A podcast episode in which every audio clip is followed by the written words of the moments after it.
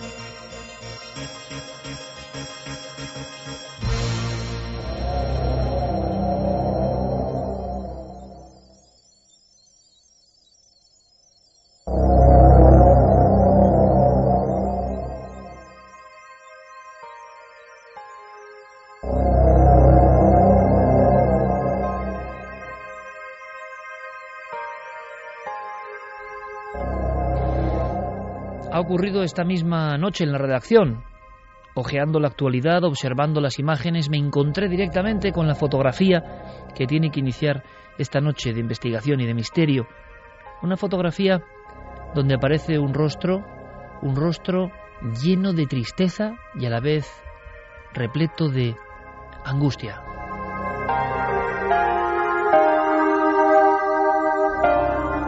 Ocurría al inicio de la semana, el lunes, la agencia de noticias iraní hablaba de un lanzamiento terminado en éxito. La cápsula Pisgarn, que significa pionera, el cohete Shigar 3, un misil realmente, que alcanzó 120 kilómetros de altura. Regresó y su tripulante, el tripulante del rostro entristecido, del rostro del miedo, oficialmente llegaban a tierra. Ese cosmonauta moderno de Irán es un simio, un mono. La noticia recorría el mundo. Irán siempre con la polémica de su armamento y la utilización de posibilidades nucleares, lograba así una gesta y aseguraba que en cinco años pondrían no un simio, sino un hombre en el espacio. Pero al margen de la noticia de implicaciones políticas, del miedo que dé o deje de dar, a mí lo que me impresionaba era la imagen de ese simio, de ese pequeño mono, de un animal sentado en un asiento de metal, fotografiado, y en una de las escenas, en una de las diapositivas, aparece el rostro contraído, la boca como una media luna. Por eso esa tristeza es el gesto universal de alguien que lo está pasando mal. Está sujeto como con unos cinchos de cuero, algo que parece anacrónico, hablando de espacio, cohetes, 2013. E incluso hay una especie de poliespan rosáceo que recorre su cuerpo, que lo empotra casi como si fuese un ataúd en esa especie de camastro vertical.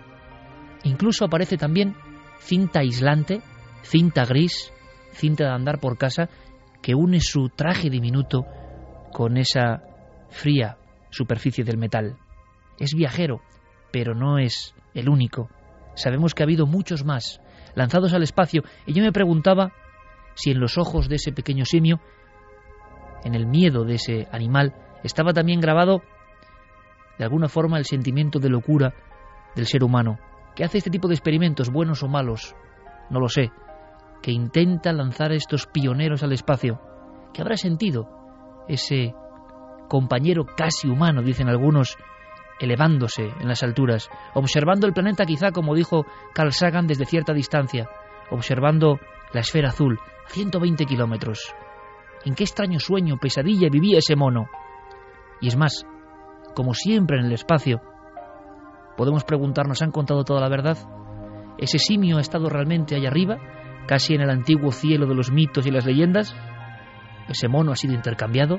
¿Ese mono es una propaganda, una campaña porque de todo esto hay en la carrera espacial. Y precisamente por eso, con la fotografía de esa enorme angustia del mono lanzado a las alturas desde algún lugar secreto de Irán, con esa escena como emisaria, vamos a hablar de espacio profundo, de otros colegas, de otros animales y de asuntos que os van a dejar de verdad, yo creo que pegados al asiento, al asiento del coche, a la cama, al puesto de trabajo donde estéis.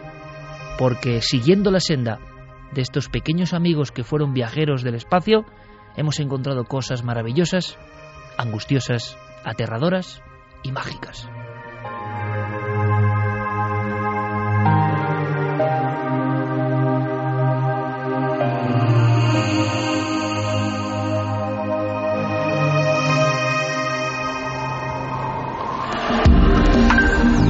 Antes habías estado tan cerca de lo desconocido. Milenio 3. Cadena Ser.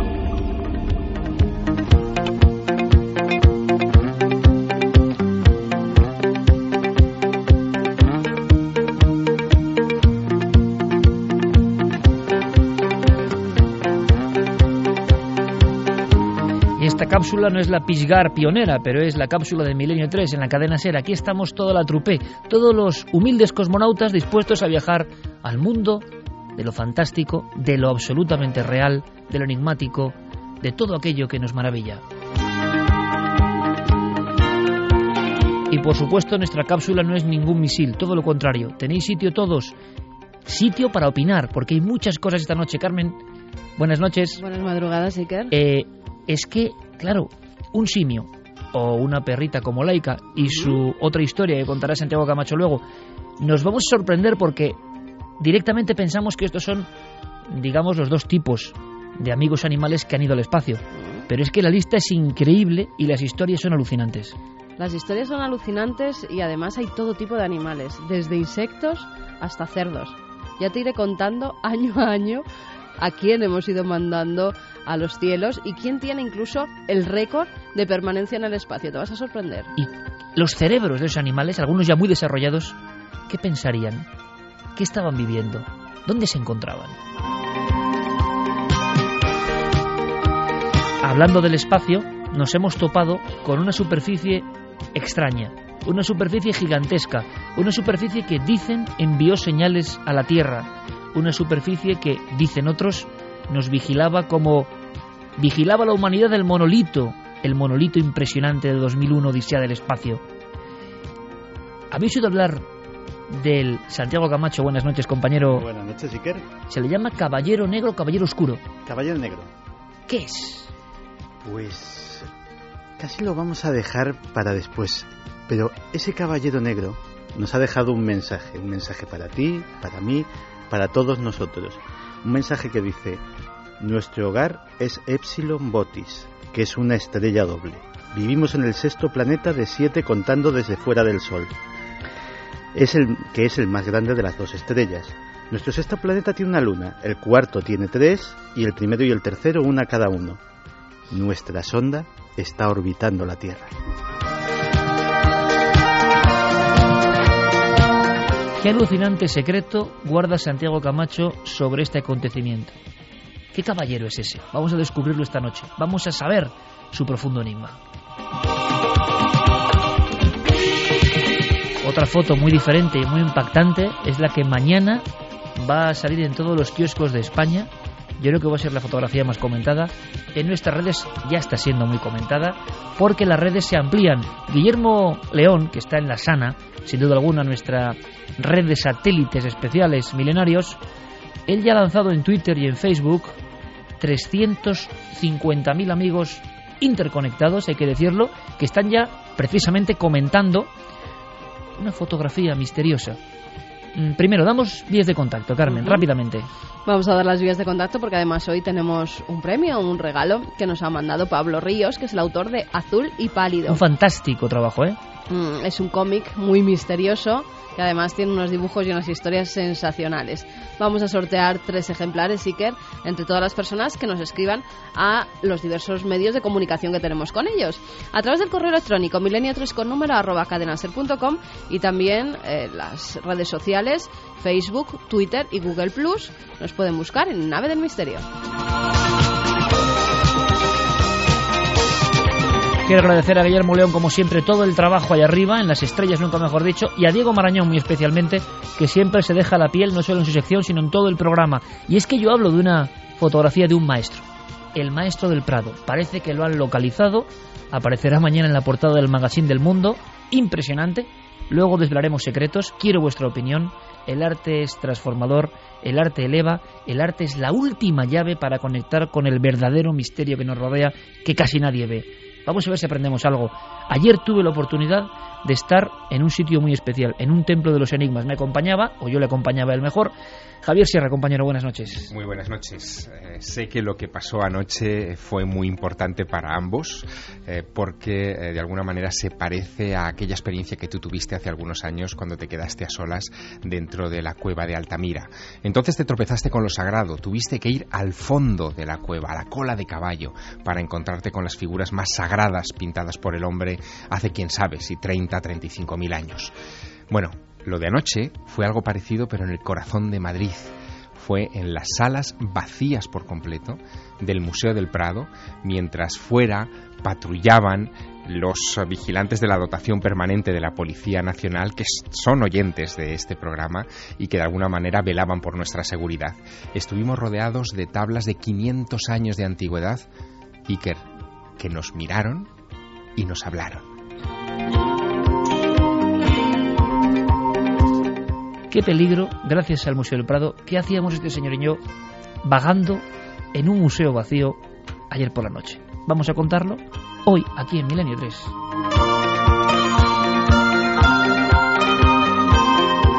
Por si faltaban cosas, aparte de Diego Marañón, como decimos, y su sección Detective del Misterio, créalo o no, vamos a hacer un viaje. En la tercera hora vamos a empezar un viaje a un rincón remoto, un rincón marcado también por la sangre, por la guerra y por la sangre desde otro punto de vista.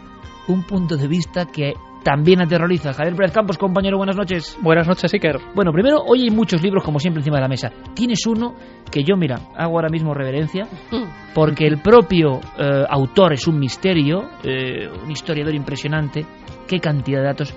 Ha sobrevolado alguna vez Milenio 3 hace años pero nuestro destino es uno muy concreto, ¿verdad? Esta noche. Sí, vamos a viajar a Serbia. Este libro de Lajos Giula, casi inencontrable, Historia de los vampiros, habla de historias en, el, en, la Europa antigua, en la Europa más eh, añeja, ¿no? Siglos XVII, XVIII, historias que ponen la piel de gallina. Eh, concretamente, algunas de ellas eh, hablan de una zona muy concreta de Serbia y puede parecer que esas historias son efectivamente antiguas, pero no es así en noches como la de hoy, Iker, hay gente que está encerrada en sus casas con eh, todo tipo de amuletos porque están atemorizados por un supuesto vampiro que ha escapado eh, a raíz de una desgracia que ha ocurrido. Lo contaremos, pero hasta el propio alcalde ha hecho una petición a través de los medios a los vecinos del pueblo. La frase que él ha dicho, pongan dientes de ajo sobre sus ventanas y cruces en el interior de sus hogares.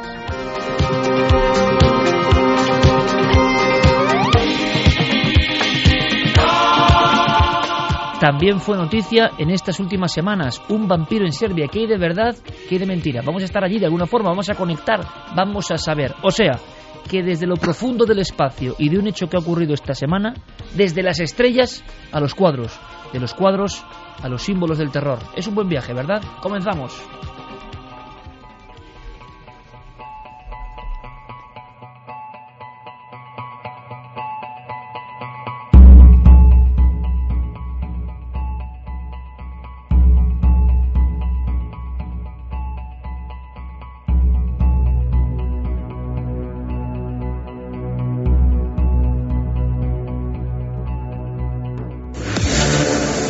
Salen a la luz nuevas imágenes del mono que Irán sostiene haber enviado al espacio y recuperado con vida. Hasta ahora la televisión estatal había emitido solamente fotografías del animal que el Ministerio de Defensa iraní afirma haber enviado a 75 millas en el espacio en un cohete, siendo rescatado después intacto.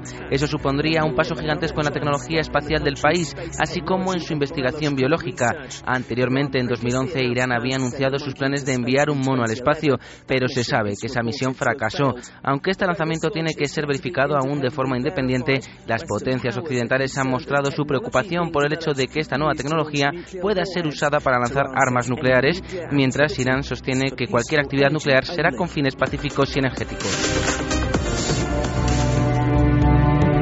1 y 45, el lunes, Fermín Agustín, nuestro compañero, eh, nos leía este teletipo de los informativos. Esta música de fondo, por supuesto, la pone el otro comandante del sonido, no el calero.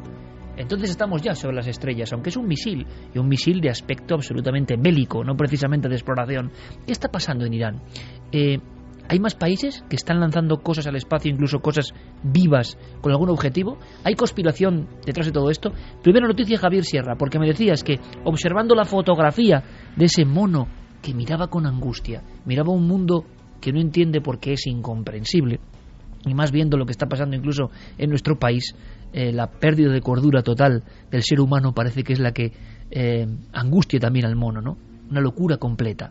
Bien, hay Mm, secretos de fondo. Parece que ya la polémica se ha instalado sobre esta noticia del lunes. Hay quien dice, como en otros muchos casos que vamos a repasar, que no hay verdad, sino más bien falsedad en todo esto. Bueno, lo primero que hay que decir es que em, lo que las autoridades iraníes eh, vienen proclamando desde principios de esta semana es que ellos han logrado colocar a un mono a 120 kilómetros sobre la superficie de la Tierra. Es decir, habríamos pasado esa frontera que es eh, un poco teórica de dónde empieza el espacio y dónde termina nuestra atmósfera, que todos más o menos convienen en situar sobre los 100 kilómetros de altura. O sea, justo en la frontera hayan estado. Es decir, que ellos eh, supuestamente han colocado en una zona suborbital, pero por encima de la barrera del espacio, es decir, ya en el espacio exterior, a esta criatura, ¿no? a, este, a este mono.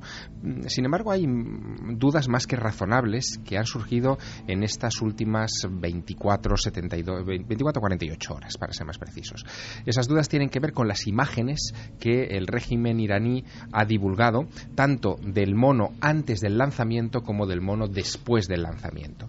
El mono antes del lanzamiento es una criatura eh, que tiene, eh, es un mono marrón con eh, un mechón de pelo blanco sobre las cejas y una especie de verruga encima de su ojo derecho, que sin embargo desaparece en el mono que presentaron en la rueda de prensa tres días después de su supuesto regreso del espacio. Esa verruga no está, tampoco está el mechón de pelo blanco y por lo tanto ha surgido inmediatamente la sospecha de que se trata de otro animal. Hay otro detalle, eh, otro par de detalles más. Uno es que eh, no existen imágenes del mono en el momento eh, de la llegada de ese cohete a la Tierra, es decir, no hay imágenes de la recuperación del animal y por lo tanto no se sabe muy bien si lo que llegó a bordo de ese cohete, si es que hubo cohete, estaba vivo o muerto. Y digo si es que hubo cohete porque el Departamento de Defensa de los Estados Unidos ha hecho públicos unos comentarios al respecto de este lanzamiento diciendo que ellos no tienen constancia alguna de ningún lanzamiento eh, de un misil o de, o de un cohete desde Irán en las fechas que dicen las autoridades iraníes. Y las autoridades iraníes se han cuidado mucho de revelar la hora del lanzamiento y el lugar de lanzamiento, que es lo que permitiría en imágenes de los satélites espía eh, precisar si ese lanzamiento tuvo lugar o no. Esta oscuridad, esta densidad parece acompañado a otros muchos experimentos.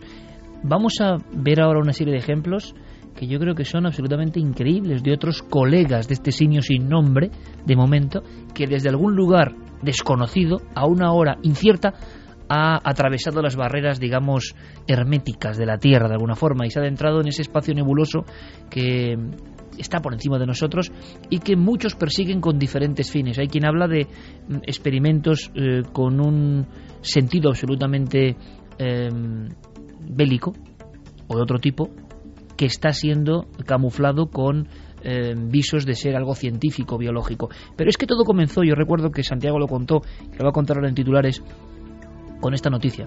Desde el instante en que un ser vivo se pone en el espacio, pero cuidado, que parece que hay más ejemplos, incluso anteriores, dicen, eh, empieza ya el mm, runruneo del posible sentido doble y de la manipulación. Todos aprendimos la historia de Laika, nos aprendimos también las canciones que célebres grupos como Mecano eh, compusieron para esta perrita. Todos vimos las imágenes. Y en España, en 1957, en los cines, el nodo decía lo siguiente ante una, eh, vamos a decirlo así, población absolutamente expectante. Así sonaba la noticia. Proyectil cohete de nuevo diseño y mecanismo de dirección eleva el segundo satélite artificial hasta la órbita prefijada. Este aviso dado por una emisora de Moscú, junto con otras referencias a nuevas fuentes de energía impulsora, siguieron inmediatamente al segundo intento de dominio espacial con el Sputnik II, que pronto dejó oír el ya conocido bip bip registrado por los puestos de escucha. La novedad del satélite número 2 es su pasajero, una perrita esquimal que iba instalada en una cabina de aire acondicionado con provisión de alimentos y agua para varios días. Es el primer ser vivo sometido a una experiencia de esta clase y a través de ella. El primer ser vivo que abandona la Tierra, que surca el espacio infinito, quizá en busca de otros seres vivos o como primer peldaño para ver si hay más allá afuera. Lo que no es tan conocido y lo que empieza a tornarse también un poco angustioso es la otra historia, por ejemplo, de la más célebre cosmonauta animal. La ICA emitió una serie de ladridos que fueron registrados, unos ladridos que se iban convirtiendo en algo mm, preocupante. Y está entonces la otra historia, la cara B de alguna forma de esta primera colonización del espacio por parte, en este caso, de un animal. Escuchemos algunos de estos ladridos.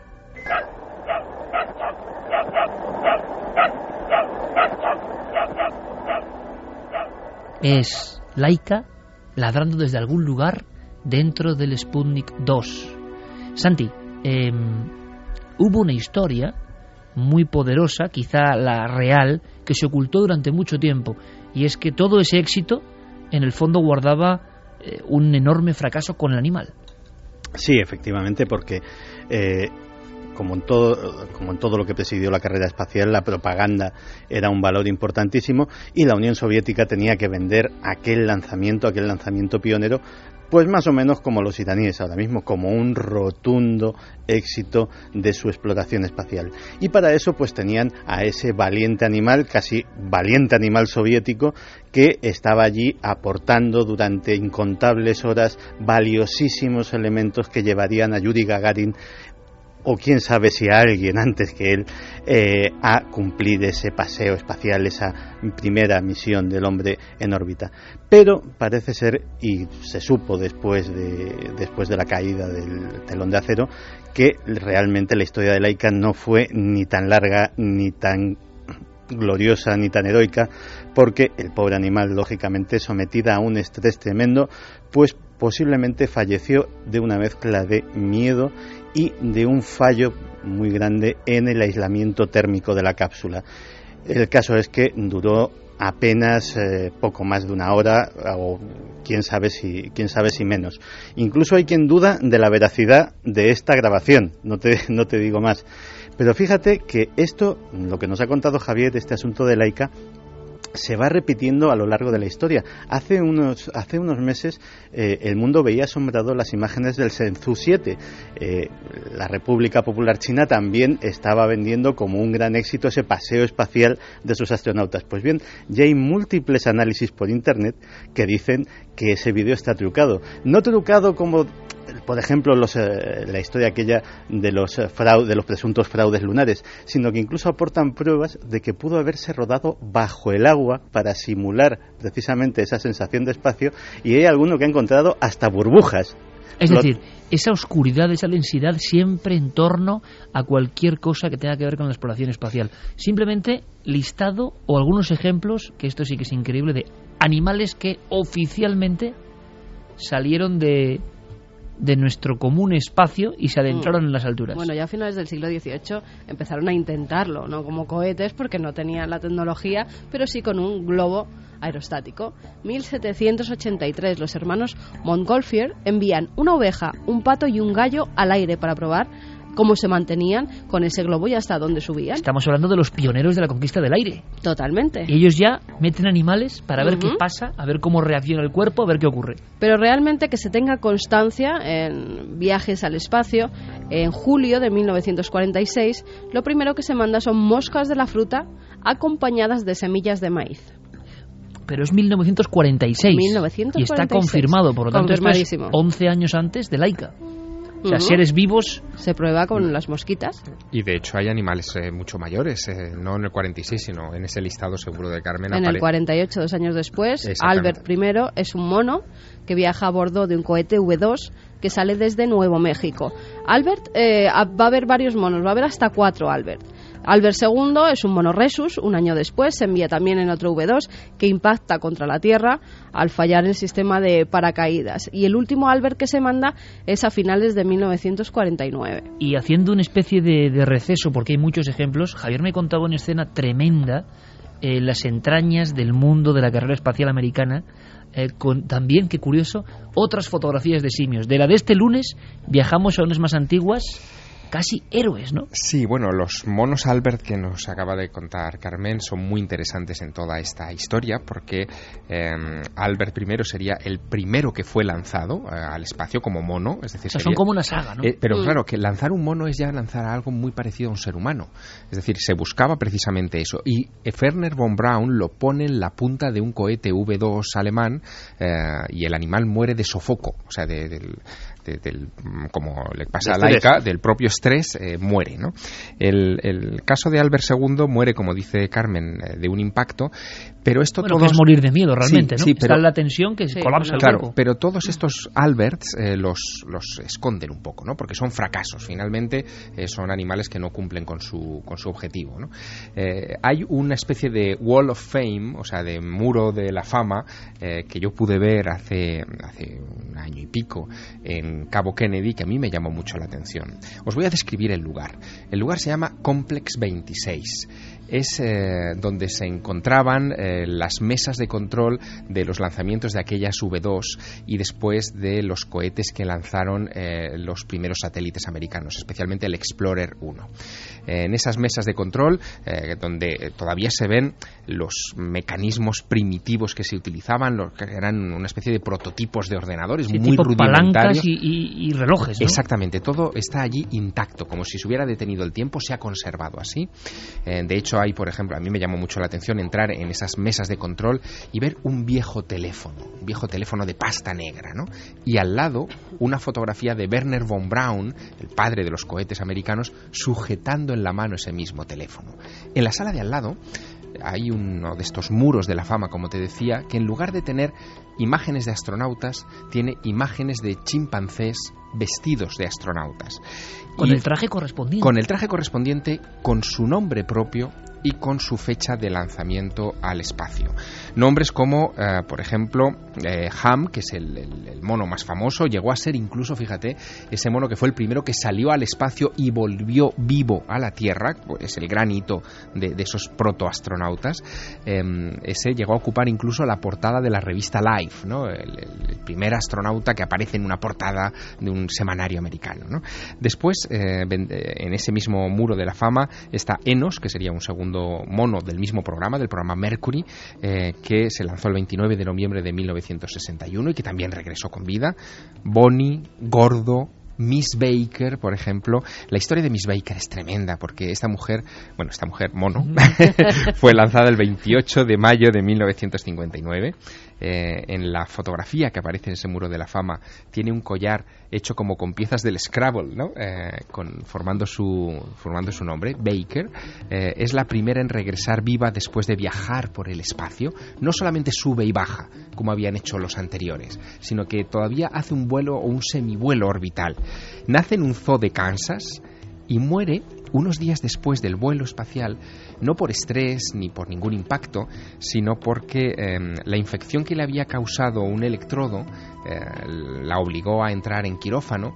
Eh, en el quirófano le suministraron anestesia, no aguantó el- la dosis de anestesia a la que fue sometida y el animal fue falleció. Finalmente fue enterrado en un- fue enterrada en una base de misiles en Huntsville, Alabama, después de 27 años viva y al servicio del ejército americano.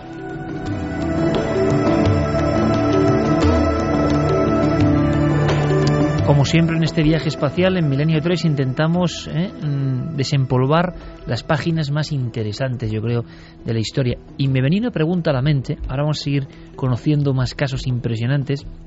Una pregunta, ya sabemos que los apóstoles, entre comillas, que han visto la Tierra de lejos, han visto la Tierra desde la Luna, por ejemplo, los que han pisado otro mundo realmente, otro planeta, otro satélite, eh, esos han sufrido un cambio brutal. Esos han sufrido un cambio mental radical. Ya hemos contado sus historias una y mil veces aquí. ¿Habrá habido cambios en los animales que han sido rescatados? Su comportamiento em, se habría vuelto diferente. Es muy interesante, no sé si hay estudios sobre eso, compañeros, pero esos animales que se verifica que han tenido un impacto emocional tremendo, variaron su comportamiento a su nivel. Claro, no lo pueden contar, o sí lo pueden contar a su forma y a su manera. Eh, ¿Cambiaron? Es una buena historia. Es una buena historia y esa pregunta había que trasladársela a los cuidadores de los animales que se encargaron de ellos con posterioridad a los vuelos, pero no existe ese informe ni ese libro y es curioso que en un país como Estados Unidos, donde todo esto se eh, ha revisado y se ha publicado, no exista semejante relato todavía en imprenta. ¿no? Lo que sí conocemos, por ejemplo, eh, son las reacciones de los humanos respecto a sus compañeros chimpancés. Tú imagínate, los primeros astronautas... Se los enfadaron. Sí, los de las misiones, los de la misión Mercury, eh, los siete de la Mercury, eh, vivieron y convivieron muy cerca con aquellos chimpancés eh, y realmente, mm, por ejemplo, Alan Shepard se sabe que estaba profundamente enfadado con, con su país, con los Estados Unidos, con el programa espacial, porque habían decidido enviar primero a los monos y después a ellos, como si ellos fueran de segunda.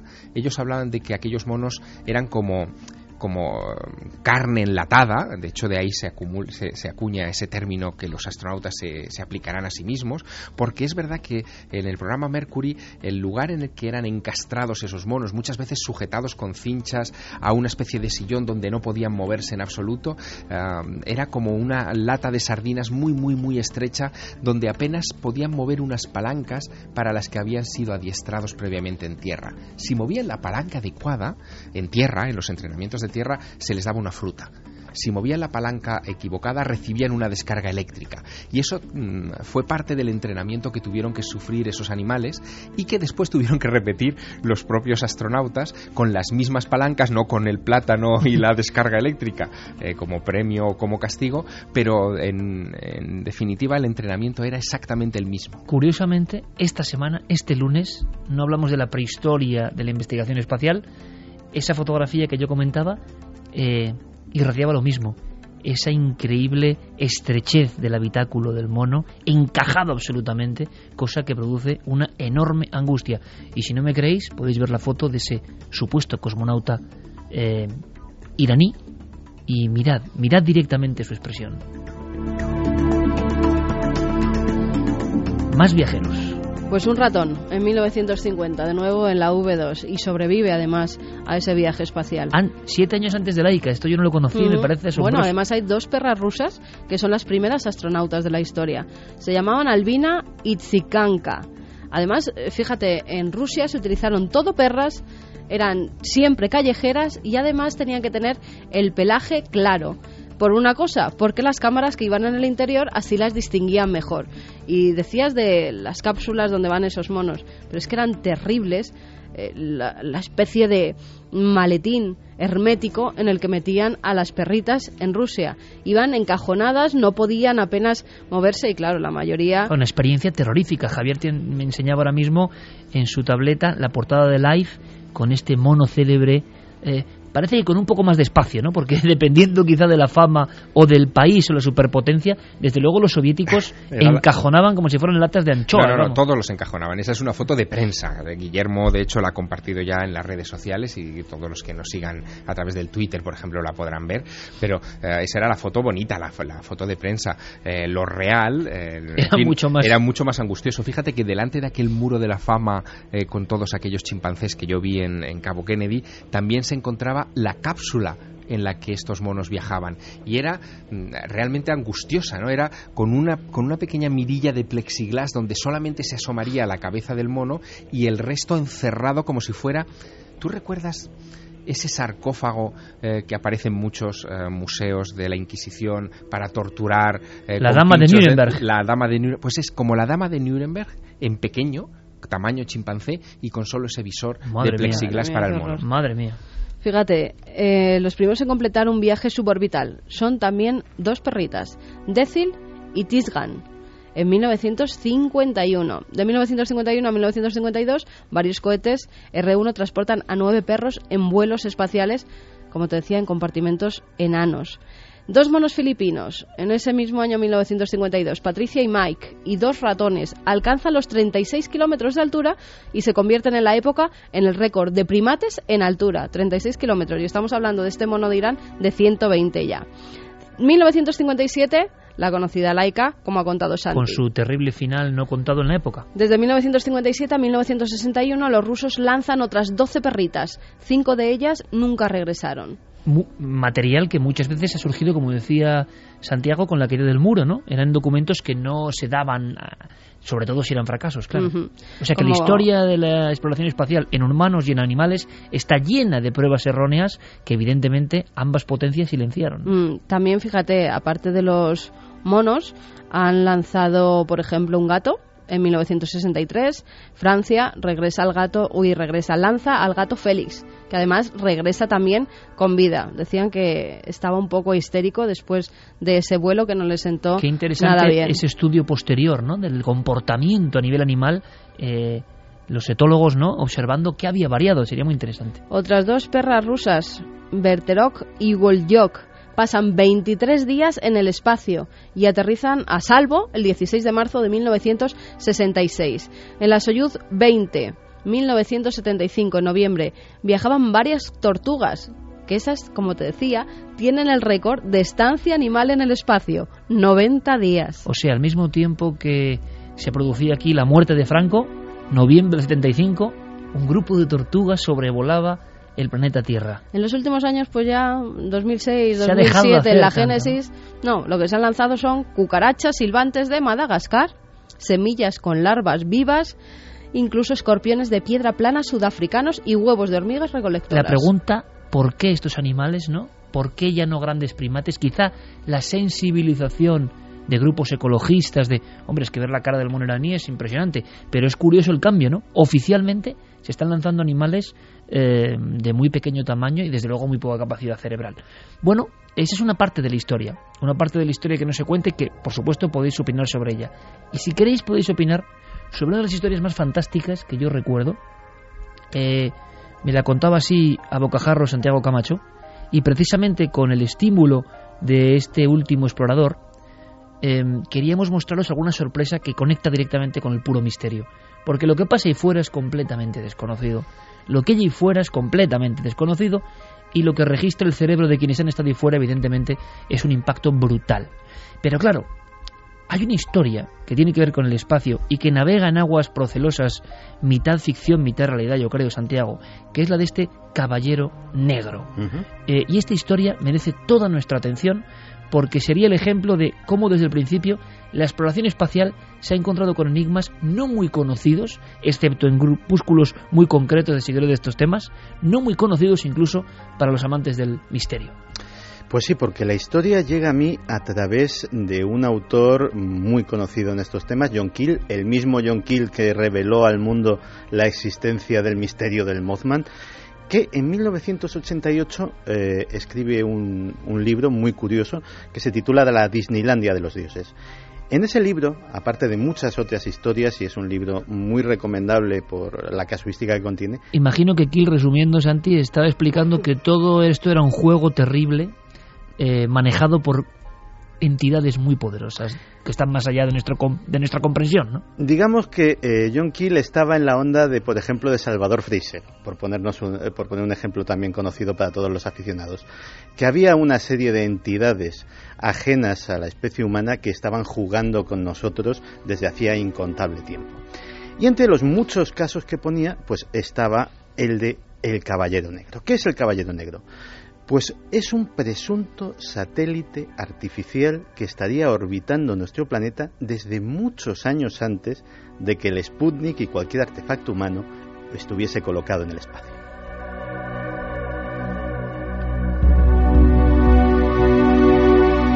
Ahora mismo salimos de la Tierra, nos aproximamos a ese objeto misterioso. De verdad, si queréis, si os apetece coger lápiz y papel, si es posible, porque lo que viene a continuación es sencillamente alucinante. En el espacio hay algo o alguien. El primer rastro del Caballero Negro aparecería en una fecha que se nos antoja muy lejana, 1927. En esa época eh, habría habido astrónomos que habrían detectado un objeto extraño en, el cielo y además se dio una epidemia de señales de radio que eh, operadores eh, de, en aquellos tiempos de los equipos absolutamente primitivos captaban. Esas señales quedaron registradas tanto por los astrónomos como por eh, los radioaficionados y los operadores de la época, y fue precisamente en los años 70, casi en los 80, cuando un eh, astrónomo actual, Duncan Lunan, un astrónomo escocés, se dedicó a intentar decodificarlas. El mensaje que hemos leído al principio del programa, ese mensaje que señala la procedencia de esas señales o la procedencia de quienes idearon el ingenio que manda esas señales, fue la conclusión que sacó Duncan Lunan de eh, el estudio de esos patrones y básicamente sacó un mapa estelar y de ese mapa estelar dedujo esa posición en concreto. Eso no sería nada si no fuera porque en 1953 el doctor Lincoln La Paz de la Universidad de Nuevo México eh, detecta con su telescopio otra vez ese mismo objeto. ¿Cómo era, Santi? ¿Cómo lo veían los observatorios astronómicos? Lo veían como un punto. Lo veían como veríamos ahora mismo los satélites, eh, que a veces vemos pasar la Estación Espacial Internacional, vemos pasar algún otro satélite que eh, sobre todo en horas del crepúsculo o del amanecer son más visibles porque contrasta la luz del sol que reciben con la oscuridad que todavía nosotros percibimos aquí abajo. Pero evidentemente algo que no debía estar ahí. Claro, o sea, lógicamente eh, un astrónomo eh, se da cuenta de que eso no es normal y de que eso además está pasando con cierta periodicidad. el asunto lo pone en conocimiento de la comunidad científica y rápidamente llama la atención del Pentágono. Pentágono dice, bueno, eh, debían de tener su run run ya en 1953, es cuatro años antes del lanzamiento del Sputnik, debían de tener ya sus informes de que los rusos estaban preparando algo y decían, no vaya a ser que sea esto y que todavía no hayan dicho nada o algún precedente de esto. Así que deciden colocar al frente de la investigación a Clyde Tombaugh.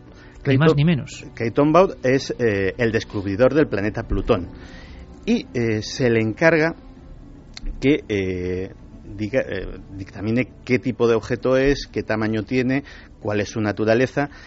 Ya para entonces la historia ha traspasado toda la prensa. Es la prensa de esa época la que le llama el Caballero Negro, sin que sepamos exactamente de dónde viene el nombre. Algunos otros periódicos lo llaman simplemente la cosa del cielo, para, para abreviar. Y Clay Tombaugh se tira un año investigando ese objeto. Ese informe permanece clasificado a día de hoy.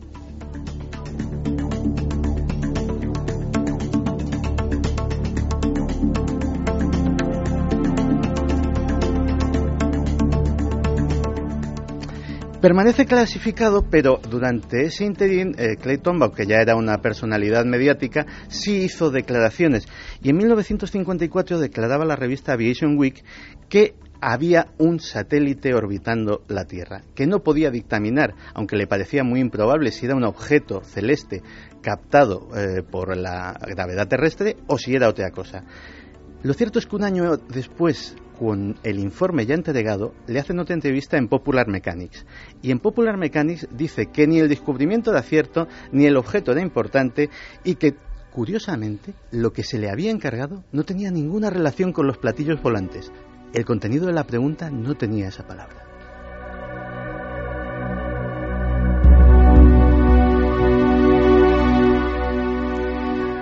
Curiosamente, Clayton Baur, a raíz de ese estudio, se hace ufólogo aficionado.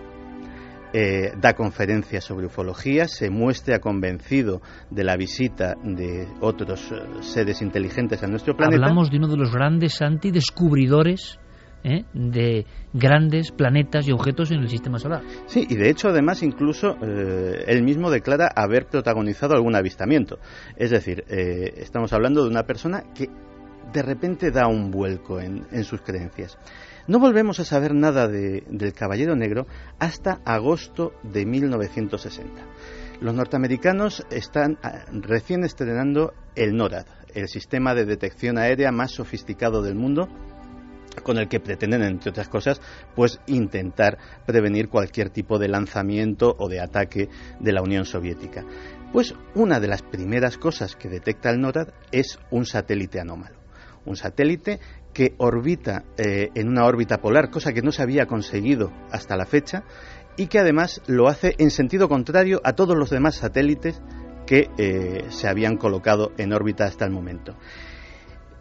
Vuelve a haber eh, otro encargo, en este caso se encarga al Planetario Adler de Chicago y a su jefe, eh, Robert L. Johnson, que también es una figura mediática y que mm, dice a los periódicos de Chicago que por lo menos el objeto podría tener la decencia de hacer algo que se espere en un objeto natural, porque no le da ningún tipo de explicación.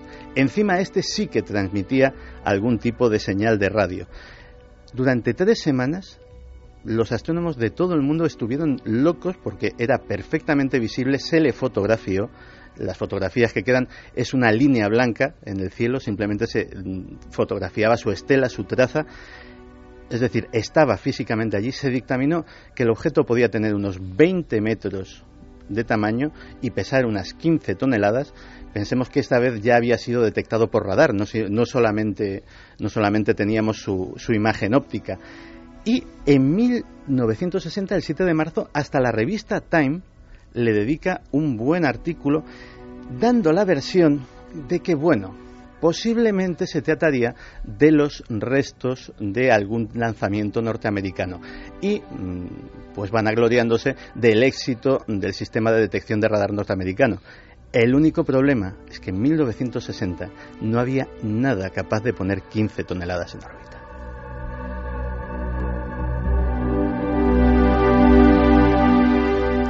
En esta alucinante historia donde no sabemos dónde empieza el mito, la leyenda, la acumulación de datos sensacionales y la profunda verdad, que a veces supera todo eso con creces, aparece un personaje bien conocido del mundo de la astronáutica y del mundo también de las observaciones de ovnis, Gordon Cooper.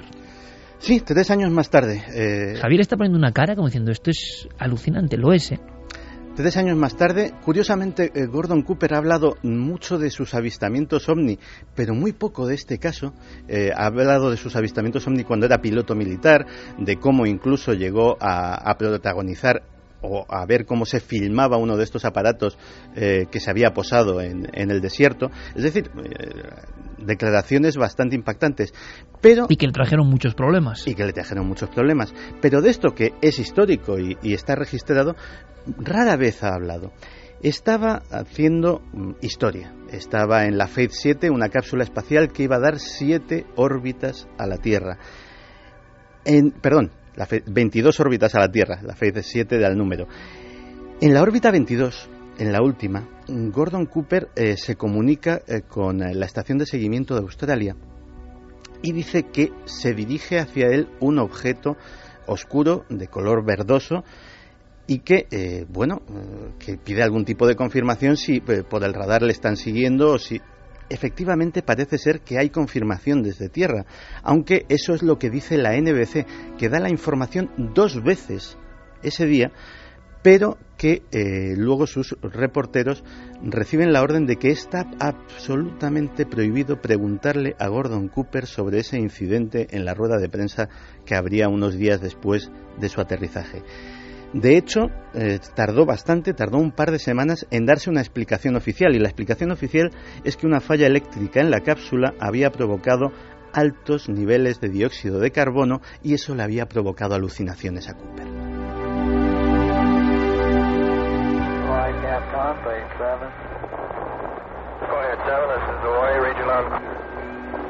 Oh, Roger. Wonder if uh, you'd relay to the Cape uh, Dos y 18 minutos. Conectamos casi con otro mundo. Es Gordon Cooper hablando desde algún lugar fuera de la Tierra. Un hombre que aseguró que fue valiente, que dijo que había visto ovnis. Pero cayó mucho en torno a esta historia que hoy Santiago Camacho está diseccionando para todos los oyentes. La extraña historia de ese objeto en mitad de la nada, en mitad del espacio, el Caballero Negro.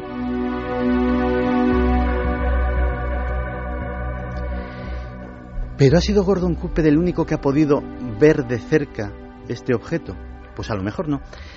Ya tenemos que dar otro salto en el tiempo e irnos a 1987, a la lanzadera espacial Endeavour. La misión era la STS-088.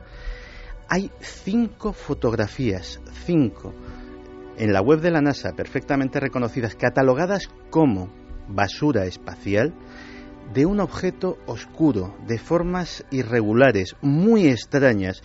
De hecho, sé que eh, buena parte de nuestros oyentes están ahora mismo tecleando ese STS-088 para ver las fotografías y se encontrarán con algo que parece un montaje, que parece de ciencia ficción, parece que lo ha colocado ahí pues un productor cinematográfico para diseñar un tipo de objeto una nave maligna, desde luego, una nave de, de aspecto maligno, ¿no?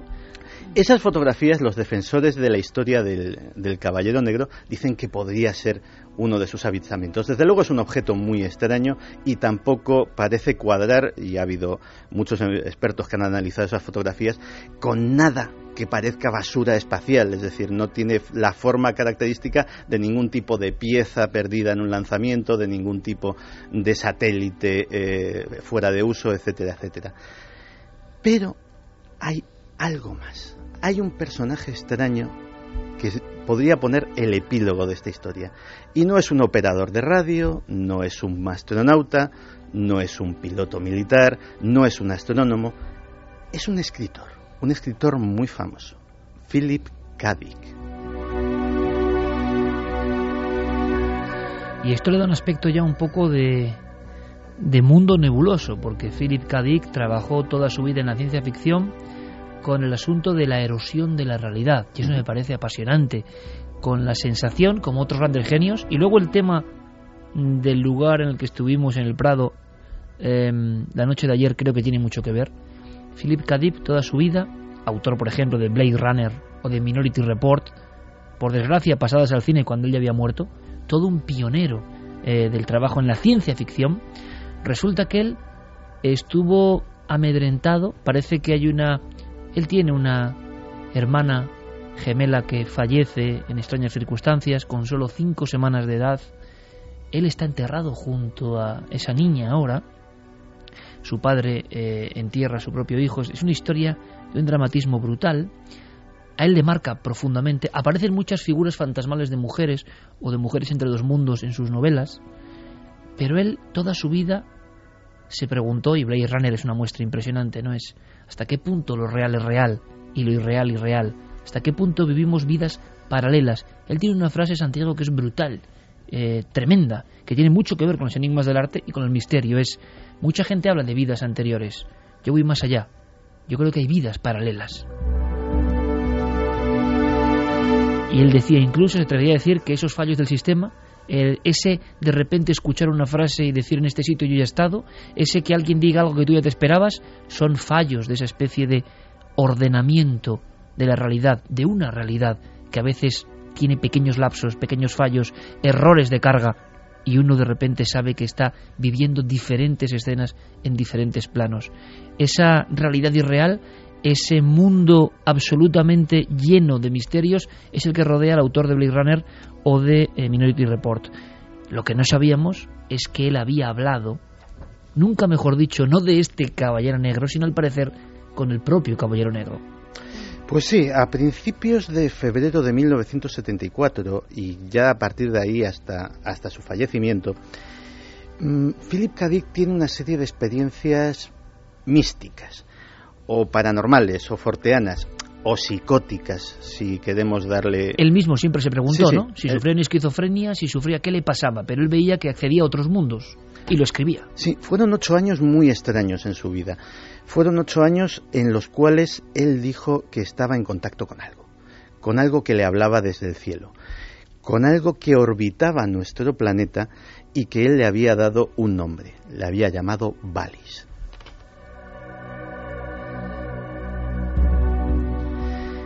VALIS es un eh, acrónimo en inglés de eh, Gran Sistema Inteligente Viviente. Y eh, él, a través de VALIS, escribió novelas, escribió reflexiones, recibió avisos. Mm, hay, por ejemplo, cosas tan curiosas como que estaba escuchando un día una canción de los Beatles, estaba escuchando Strawberry Fields Forever, y Wallis le cambió la letra. Los Beatles seguían cantando, pero la letra decía otra cosa. Y la letra le avisaba de que una hernia inguinal que estaba teniendo su hijo, si no era operada inmediatamente, podía poner en grave riesgo su vida. Efectivamente, cogió al chaval, lo llevó al médico y los médicos que no habían detectado esa, esa enfermedad dijeron que efectivamente ese tipo de hernia en concreto sí era extremadamente peligrosa y tenía que ser operada en el momento. Y Philip K. Obsesión, esquizofrenia, locura, cree que está recibiendo órdenes de un punto del espacio, de un satélite vagando por el espacio, y dedica miles de páginas a hablar de eso, y que parece que entronca directamente, aunque él nunca lo dijo, con esta otra historia paralela, ¿no? Escribe cuatro novelas sobre Valis. Cuatro, que no son ni mucho menos ni las más populares, ni las más conocidas, ni se han llevado al cine. Se llaman Radio Libre Albemuz, Valis, eh, la invasión divina y la transmigración de Timothy Archer, que es además su obra póstuma. Eh, si se ponen juntas, son una especie de autobiografía mística del propio Philip K. Y eh, aparte de eso, dejó una especie de exégesis extraña de 8.000 páginas y más de un millón de palabras, que no está publicada, con las revelaciones que le había hecho Wallis. Él estaba en todo momento convencido de que aquello había sido colocado por una inteligencia extraterrestre que había estado aquí, que nos había ayudado, que nos había dado nuestra civilización y que había dejado ese objeto con una, con una finalidad, vigilarnos, darnos un empujoncito de vez en cuando, sobre todo iluminando o haciendo revelaciones a determinados individuos que podían ser claves, y en caso de que todo fuera realmente mal, informar a esos dioses del pasado a los que se refería John Key.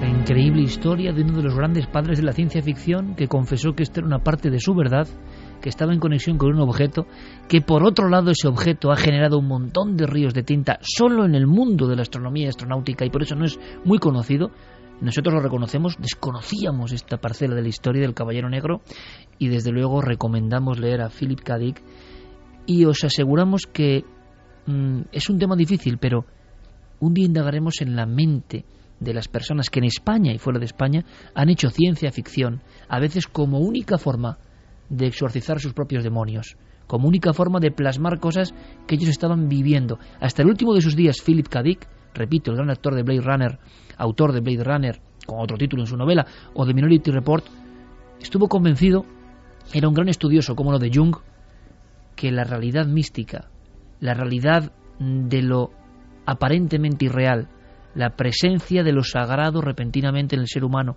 las apariciones, la sensación de que hay emisarios que nos dicen que hay otras cosas, eso estaba absolutamente probado por él, pero que la vida nos obligaba a renunciar a esos misterios. La vida nos obligaba a tener un tipo de conducta, pero que eso, como decía Jung, subyacía, estaba por detrás, o como decía Rolf Carballo, la realidad velada, estaba ahí de alguna forma apareciendo y desapareciendo. La gran pregunta, queridos amigos de Milenio, es ¿cuántos autores de la ciencia ficción que han influido en mentes que lo leían como bueno, pasatiempo prácticamente, estaban lanzando en clave ciertas verdades? Esta historia que he contado hoy, Santiago Camacho, es una muestra. ¿Será que hay alguien de verdad ahí fuera lanzando mensajes concretos a gente concreta que pueda hacer pensar a otra gente?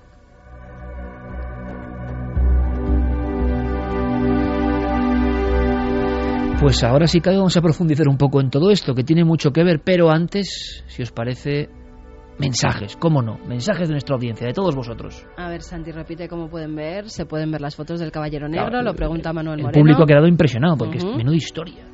Mm, buscar, por ejemplo, en Google Imágenes eh, STS-088 UFO y le salen. Muy bien. Diego Cozar dice, ¿por qué nos quieren hacer creer que no hay vida en el espacio? ¿Qué quieren esconder? Bueno, yo lo tengo muy claro. Cancela Freire. Me extraña que no hayan intentado capturar a ese caballero negro. Luis García Cuenca no es para Cierto, pensar cierto. que quien domina el mundo es imposible que sea humano, ya que cada día vemos cosas inhumanas en todo el mundo. Mario dice, si nos hubieran estado observando seres inteligentes desde el espacio, ¿cómo lanzábamos animales? A este se preguntarían, ¿qué clase de civilización vivirá en ese planeta azul mandando tanto animal al espacio? Eleni Magué dice, vaya tela, tanto experimentar con animales, sobre todo con perros y primates, los cuales están llenos de sentimientos. Miguel Ángel Molina, hacemos lo que queremos con la naturaleza sin pedirle permiso. Normal que la naturaleza haga lo que quiere con nosotros. Flor Cobo dice que es muy triste la cantidad de animales que tienen que sufrir para satisfacer las ambiciones humanas. Cuántas muertes tontas para intentar explorar algo que creo aún nos viene grande, Aunque cuando es- aún no conocemos al 100% nuestro planeta. Aunque es curioso porque a veces se habla de la naturaleza contra nosotros. ¿Acaso nosotros no somos naturaleza? O sea, la naturaleza también está hablando a través de nosotros. Y eso es eh, realmente polémico y curioso. Eh, ¿Os acordáis, no? 2001. Odisea en el espacio, ese monolito maravilloso, ese momento impresionante en que el hombre cambia. De alguna forma el caballero oscuro puede ser una metáfora, una ficción, o no, no lo sé, de que algo muy poderoso habla al hombre desde algún lugar, habla al ser humano desde algún punto, y ese mensaje se va filtrando, aunque evidentemente no es un mensaje ni políticamente correcto ni interesante para muchos, es mejor callarlo. Tendrán razón tantos locos de la ciencia ficción entre los locos muchos artistas, claro, y mucha gente con cierta sensibilidad. Mire, Javier, esto eh, te lo voy a dedicar. ¿Te parece? Esta canción te la voy a dedicar. Este es un genio absolutamente sublime, claro. mm, Es una de esas personas, una de esas que uno mira, en mi opinión, eh, con veneración, porque sin duda un griego como Vangelis lo ha demostrado con su música, no hace falta idioma, la sensibilidad, el estar entre dos mundos, el llegar a un nivel supremo de conciencia de las cosas. Y lo hace con su música. Y él, hacia 1998, dedicó un disco no muy entendido por la crítica eh, a un compatriota maravilloso y enigmático, el greco, Domenico Teotocopuli. Ayer estuvimos delante del greco, a solas con sus cuadros y con muchos más. Así que esta música de un griego para otro tiene que sonar exactamente ahora.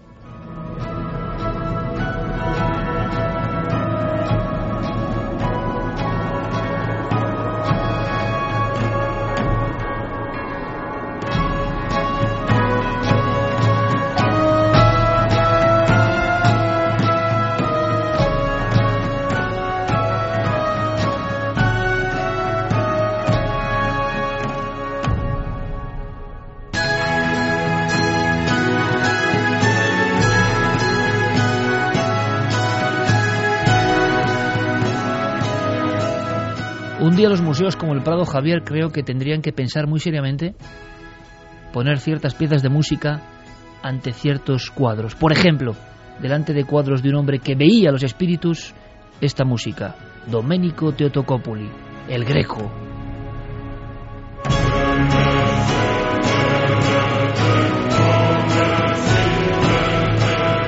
Y yo te digo a ti que si tú oyes esto con los cuadros que ayer se postraban, nos postrábamos nosotros delante de ellos, si tú oyes esto con esa pintura y con lo que dice esa pintura, lo que habla esa pintura, uno, por supuesto, se le pueden caer las lágrimas, uno puede sentir la carne de gallina, uno puede trascender, casi elevarse, casi sentirse como una figura del greco, pero lo que está claro es que la alquimia entre música como arte sublime y la pintura llega a límites, llega a umbrales que no son los ordinarios. Es decir, los viejos maestros sabían de alguna forma cómo conectar.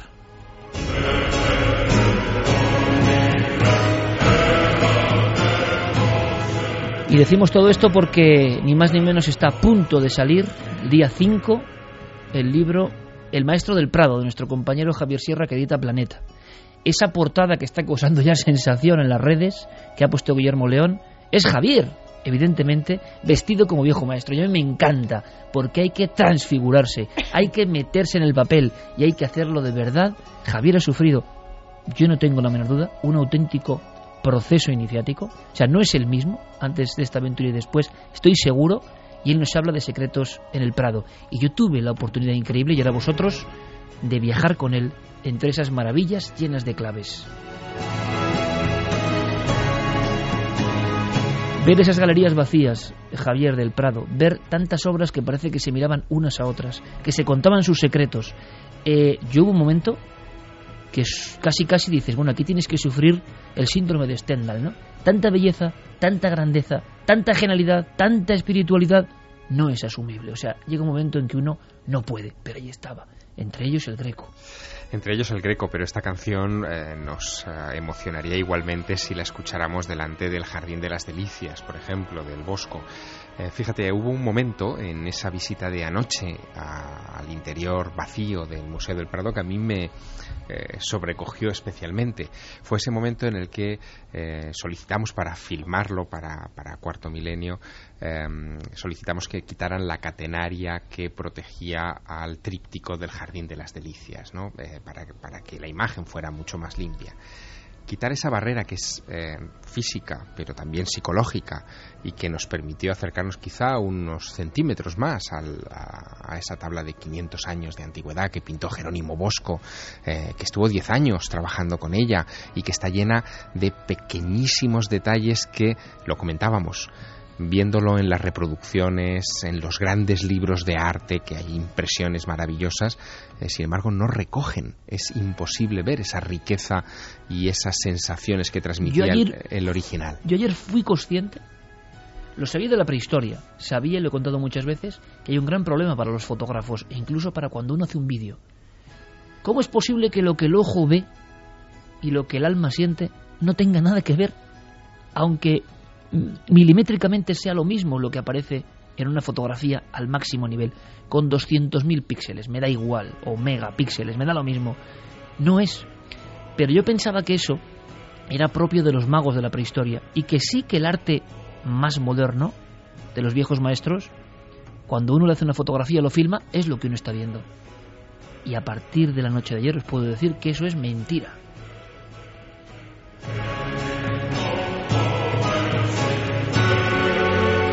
Pero a un nivel tremendo, es decir, lo que eran no solo volúmenes, sino perspectivas, lo que eran luces absolutamente espirituales, lo que son cosas que no se pueden encontrar con palabras, inefables, se veía ayer. Ayer estábamos, yo nunca había estado tan cerca todavía de la obra maestra del Bosco.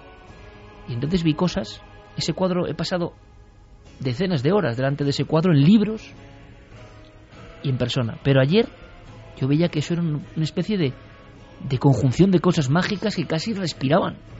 Lo además, como lo siento. Sí, y además nos podíamos casi mm, eh, imaginar el aliento de Felipe II eh, sobre esa tabla, porque él lo contempló también durante horas en la soledad del monasterio del Escorial y sabemos que, sus últimos momentos, eh, su meditatio mortis, esa, eh, esos momentos en los que él decidía recogerse ya en la agonía para preparar su camino al más allá, los pasó a pocos centímetros del Jardín de las Delicias. Qué impresión, porque uno piensa que ante eh, esa explosión de colores, de carnalidad, que hay en el Jardín de las Delicias, no hay hueco aparente para, para una meditatio mortis, para prepararse para el más allá. Pero tú te acuerdas, Iker, en la tabla que llaman del infierno, en la esquina superior eh, derecha, eh, hay unas ruinas eh, sobre el horizonte.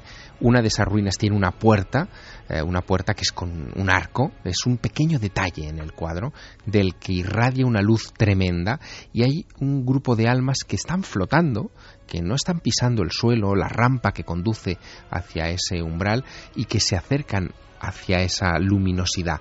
Es el efecto túnel, es, es lo que nos han contado tantas y tantas veces que el Bosco también pintó en otra de sus famosas tablas, en la subida al Empireo, eh, pero que también encontramos ayer, por primera vez, sin haberlo previsto, en otra obra de ese visionario que hoy homenajeamos, que es el Greco. En la encarnación del Greco, la perspectiva de la paloma parece surgir de uno de sus túneles.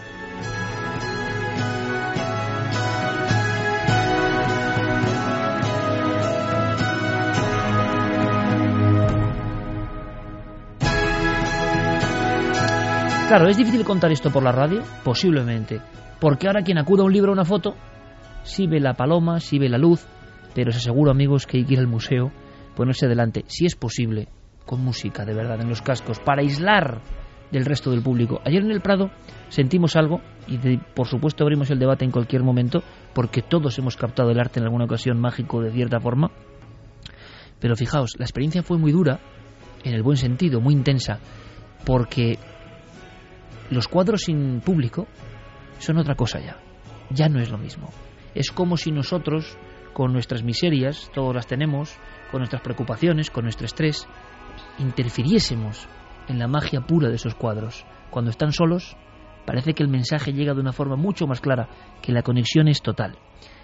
Claro, mirando al Bosco o al Greco, veíamos luces, perspectivas, efectos, vamos a llamarlo 3D, como suena, 3D, hace 500 años, así de claro, que cuando uno filma, y digo filma, que supuestamente está registrando la misma realidad, ya no es una reproducción, no aparecen.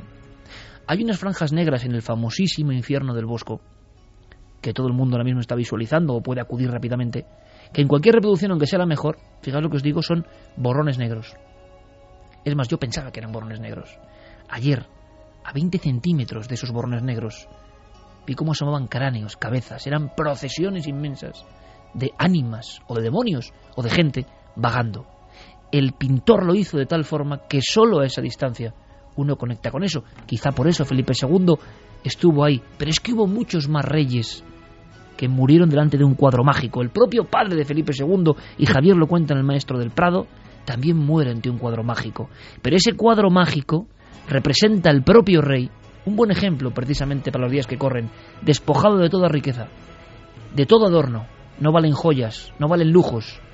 Carlos V, el hombre más poderoso quizá de la historia, está como un ánima, solo con una mortaja, observando la luz del más allá. Y eso produce tal impresión, en el fondo nos estaba diciendo, en el momento en que uno trasciende, de nada vale lo material. Y el hombre, que lo podéis ver en el Museo del Prado, esa tabla de Tiziano con Carlos V aproximándose a la luz. Pero me iban a matar Javier. Todo es del Museo del Prado y del Maestro del Prado. Y claro, la gente dirá, la nueva novela de Javier. Pero esto no es una novela. Es que tú tienes un encuentro personal. Sí, la historia parte de una experiencia personal. Eh, sucede en las Navidades de 1990, eh, cuando eh, yo acababa de llegar prácticamente a Madrid, llevaba un año estudiando periodismo en la capital, venía de provincias y el Museo del Prado se antojaba como el lugar perfecto en el que refugiarse y pasar unas horas eh, de frío invierno en un sitio calentito y pasando desapercibido viendo las grandes maravillas que había estudiado en los libros. ¿No eras ningún experto en arte? En absoluto. Ni, ni tampoco tenía pretensión de estudiar arte, ni, en fin, eh, ni en mis planes figuraba nada que no fuera el periodismo la Facultad de Ciencias de la Información y los ovnis por aquel entonces, ¿no? Pero, sin embargo, ocurrió algo, algo mm, extraño que me marcó y que me hizo mm, pensar mucho durante bastante tiempo. Fue delante de una pintura de Rafael, La Perla, era el cuadro favorito de Felipe IV, eso lo supe después. Supe también después que la perla no obedecía a ningún detalle eh, de una piedra preciosa o de algo parecido en, la imagen, porque lo que se ve en ese cuadro es eh, a la Virgen con dos niños y con Santa Isabel, la prima de la Virgen, con ella. ¿no?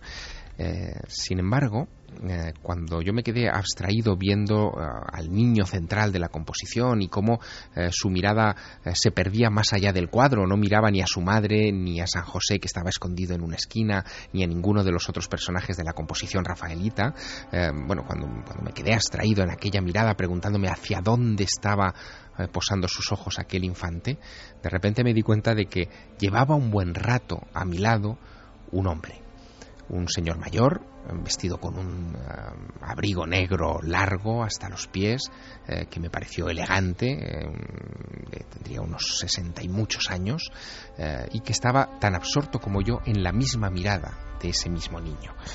En un momento determinado ese hombre se gira hacia mí, me saluda y se ofrece a enseñarme detalles ocultos de otras composiciones del museo. Y ahí nace algo nace una inquietud, nace un misterio que es el que eh, me impulsa a crear 20 años más tarde este libro, El Maestro del Prado.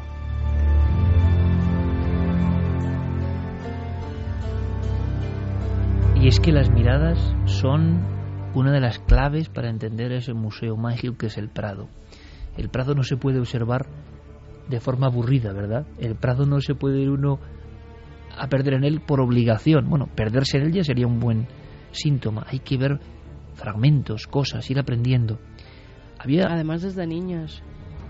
Yo me acuerdo de muy pequeñita, no todas las salas en un día porque es imposible y los niños se cansan, pero como lo y teníamos los mayores y los mayores como es lo imposible. teníamos muy cerquita, casi todos los fines de semana mi padre nos llevaba, íbamos de sala en sala y entonces cada domingo veíamos una sala diferente y se te quedan. Y cuando te cuentan las historias de los pintores desde muy pequeño porque yo me acuerdo con 6, 7 años y que se me han quedado esas historias y los cuadros que me daban miedo y en los cuadros que me emocionaba con lo cual son unas visitas las que hay que hacer a esas salas del Museo del Prado tanto con ojos de niños si los puedes llevar al lado, porque los comentarios que hacen cuando ven una obra de arte son dignos de grabar, como ya con los ojos de adulto, que ves esas obras que veías cuando eras pequeña de otra forma completamente distinta y te recuerda mucho esos paseos hablando con de, tus familiares. Hablando de ojos de niño.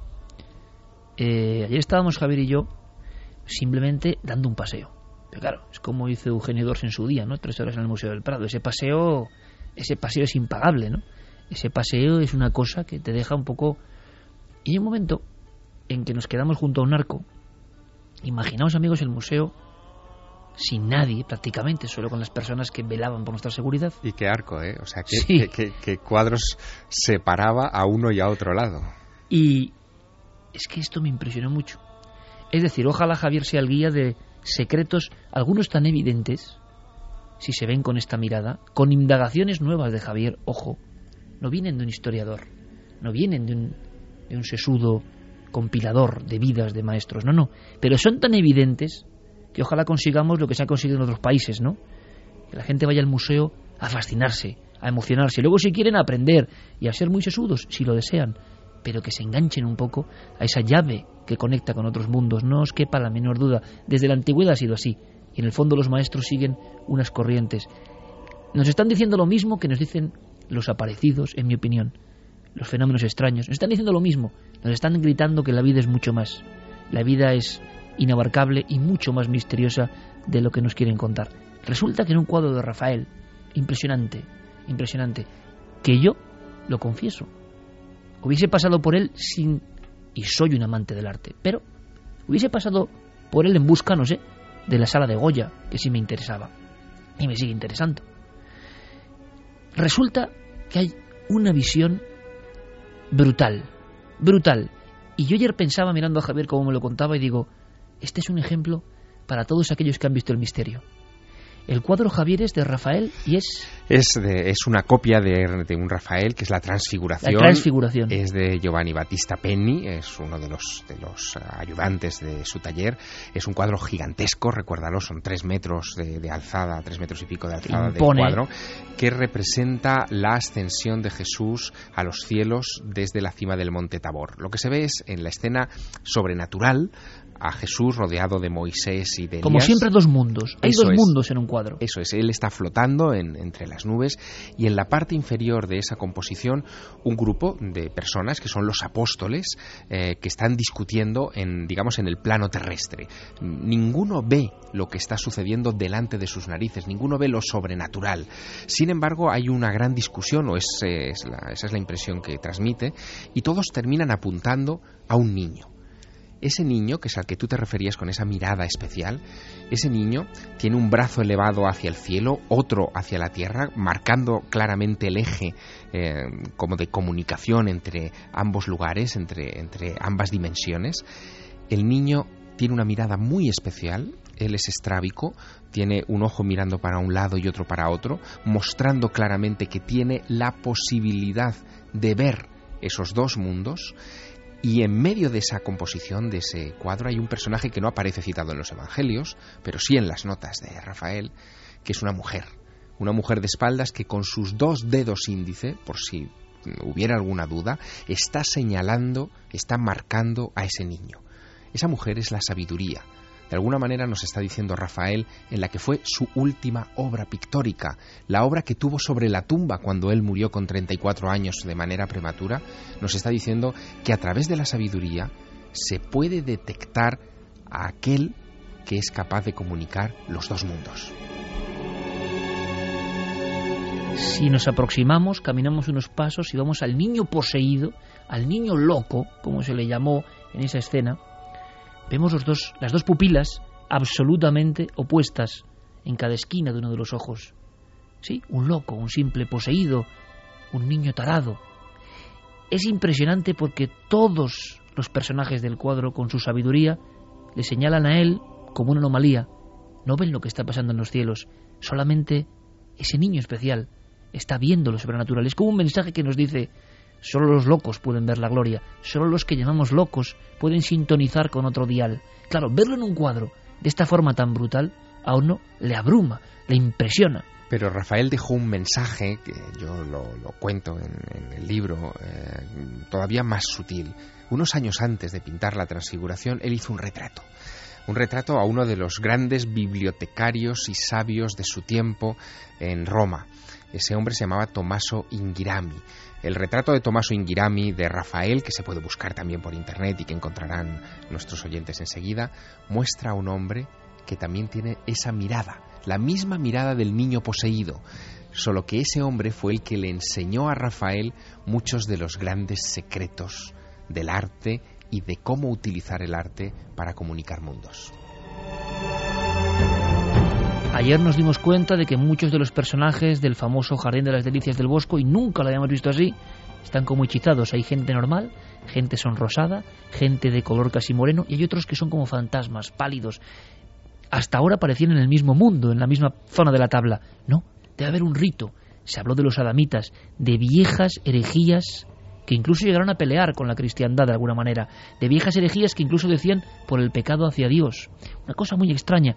Pero es que estas herejías, herejes, magos, nigromantes, han estado detrás de grandes pintores. Y esto es lo que viene a contarnos Javier. Por ejemplo, aunque sea en un flash, Javier, porque quiero preguntarte un par de cosas más personales. Pero para que la gente entienda, nuestro público entienda, quien no haya sentido nunca el arte entienda que si va al Prado va a ver, sentir cosas, va a sentirse detective. Y eso es muy importante. No hace falta ser un sabio, no hace falta incluso tener eh, una sensibilidad extrema y analizar cada pincelada. Así no es eso es meterse en el mundo de los cuadros, dejarse atrapar por su arrullo y por su mensaje.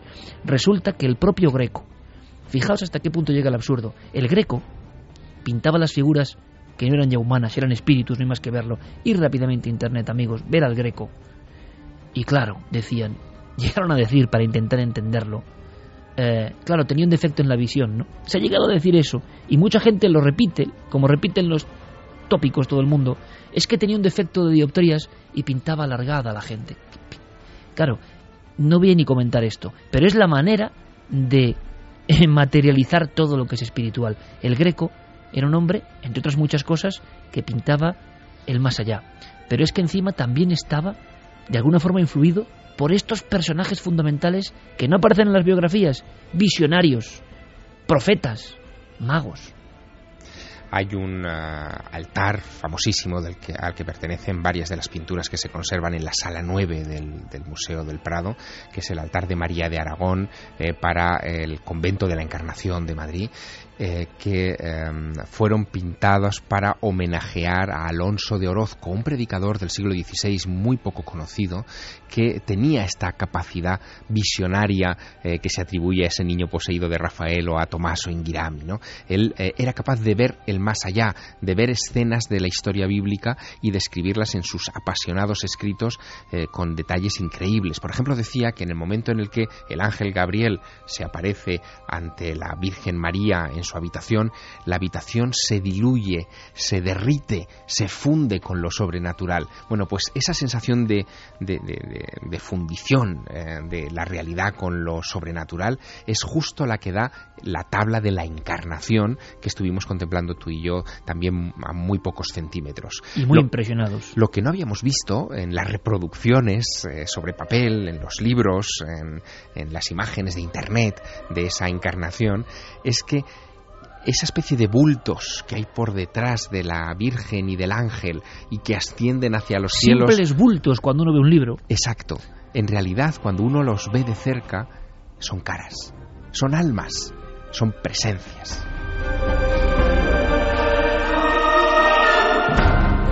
el reino de los cielos, Noel, tampoco le va mal al greco, ¿eh? Un hombre que quiso conectar con el más allá.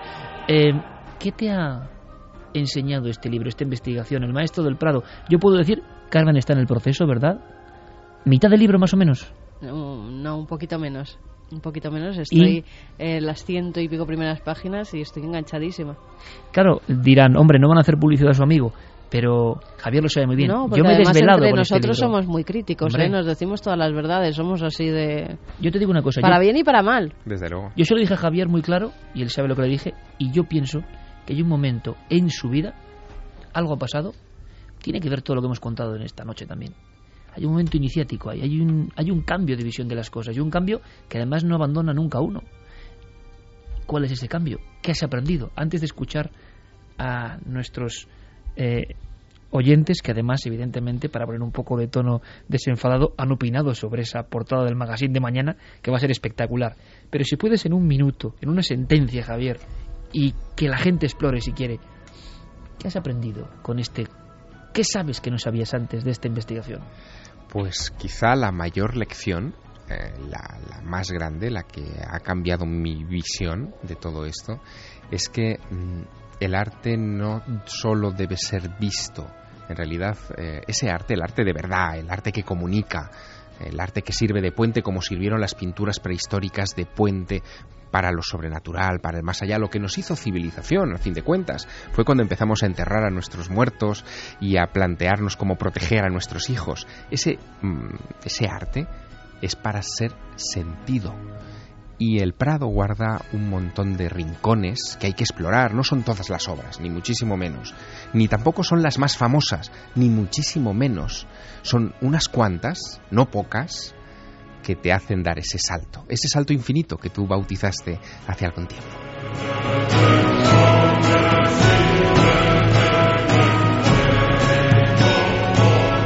Y nos dejaron ver la sala de Velázquez a solas, la que acumula todo. ¡Qué gran maestro! Y yo no sentía nada. Absolutamente nada, yo lo siento. Veía un gran maestro, sublime. Pero amigo, nada que ver con lo que sentía en la sala, donde los espíritus casi hablaban. En la sala, por ejemplo, de Domenico Teotocopuli, el Greco. Enhorabuena, Javier. Yo creo que es un libro absolutamente iniciático. Ojalá cambien muchas mentalidades. Igual es verdad lo que decía Philip K. Dick. Y alguien está lanzándonos estos destellos para que nosotros, como correa de transmisión, cambiemos también otras mentes. Ojalá. Pero ahora, como somos capaces de reírnos hasta de nosotros mismos, vamos con ese impacto brutal. A mí me parece increíble. ¿eh? Mañana, el Magazine del Mundo, que hace reportajes impresionantes, en portada yo no sé si es Rubens, si es... Ha- Hablan de, de Leonardo de Sierrinchi. E incluso ya hay montajes. Hay montajes con la... por- La gente tiene un arte... Nunca mejor dicho, la gente tiene un arte impresionante. Estamos viendo ahí... ¿Qué estamos viendo? Pues algo sobrenatural. Estamos viendo la portada del magazine que va a salir mañana con Javier vestido de, de pintor y al lado está bailando la duquesa de Alba. Ahora, de todas formas, ahora diciendo que un magazine como el del mundo, mañana toda la portada sea Javier Sierra, vestido de Sin la pintor... duquesa, ¿eh? Oye, qué cuadro más impresionante, el triunfo de la muerte, ¿eh? Pero Nada claro, sin la duquesa, sin la duquesa, por supuesto. Pero ¿qué comenta la- nuestro público? Sí, claro, me tenías que haber dicho primero Sí. que no describiera la portada porque si no ahora no voy a poder comentarlo. Tania dice, lo visité el año pasado por primera vez y me encantó, pero tengo que volver. Estuve unas tres horas y media y no pude Tienes verlo lágrimas, todo. tienes es lágrimas. emocionante. Bueno, déjalo, anda, lo comentamos Dave luego. Constantin Lo comentamos dice, luego. sé de lo que habla Javier Sierra. A mí me pasó la primera vez que estuve delante del cuadro de Caravaggio, David vencedor de Goliat. Estuve casi tentado a tocarlo. Era cautivadora la mirada del joven con la cabeza del gigante y sin embargo ambos son el propio artista que le gustaba autorretratarse, sin palabras. Darbosch dice, soy de esos que de pequeño creía que las pinturas de los museos por la noche cobraban vida, ahora la cobran de día. Mariana Hernando, la educación en el arte y en la música, en mi opinión, es fundamental. Deberían darle más importancia en los colegios. Totalmente Chari. Aragón, es fascinante que Javier Sierra nos cuente esto nos cuente de estos cuadros la historia. Es bueno para aquellos que no podemos ir a verlos y explicarnos los detalles. No, luego continuamos. No, no, no es la historia. Es que es la historia, lo asombroso es que es el misterio, que va mucho más allá de la historia y enriquece mucho más si uno está con la parabólica abierta. Javier, de verdad, yo te deseo lo mejor, no te puedo decir más. Creo que es un libro absolutamente especial, creo que es un libro que puede cambiar almas de muchas personas, de verdad. Yo me he emocionado como con ningún otro libro tuyo eh, y para mí no es una novela, para mí es una introspección en ese otro mundo, ese puente de conexión. Eh, enhorabuena, compañero, no te va a hacer falta la suerte, seguro que vas a arrasar e iremos contando secretos, ¿verdad? Desde luego, poco a poco, pero Iker, la, la gran felicidad con este libro es saber que estamos en el mismo camino. Y anoche lo comprobamos los dos delante de esas maravillas en el Museo del Prado. Gracias, compañero, mucha suerte. Gracias. Y además, aparte hay que decirlo, es un lujo, ¿no? No solo la portada del magazine del Mundo Mañana, sino el despliegue, ¿no? Cómo tratan a Javier, que se lo ha ganado en uno de nuestros bestsellers, pero esto va más allá del bestseller, esto va más allá. Es mucho más importante transformar ¿eh? Eh, la conciencia en ocasiones, mostrar nuevos mundos que vender mucho, que también lo va a hacer. Así que todo lo mejor, Javier. Eh, Santi, como siempre, que hemos disfrutado muchísimo, que mañana nos vemos. Mañana nos vemos en cuarto milenio, como ¿Eh? siempre. A ver si se descubre algo del Caballero Oscuro. Yo empiezo a creer ya en el Caballero Oscuro, incluso. Gracias, Santi. Un placer. Te quedas, Javier, ¿eh? Sí, Vamos a viajar. extrañar este misterioso libro. Ahora las noticias, que hay muchísimas, evidentemente, con todos nuestros compañeros y regresa Milenio 3 en unos minutos.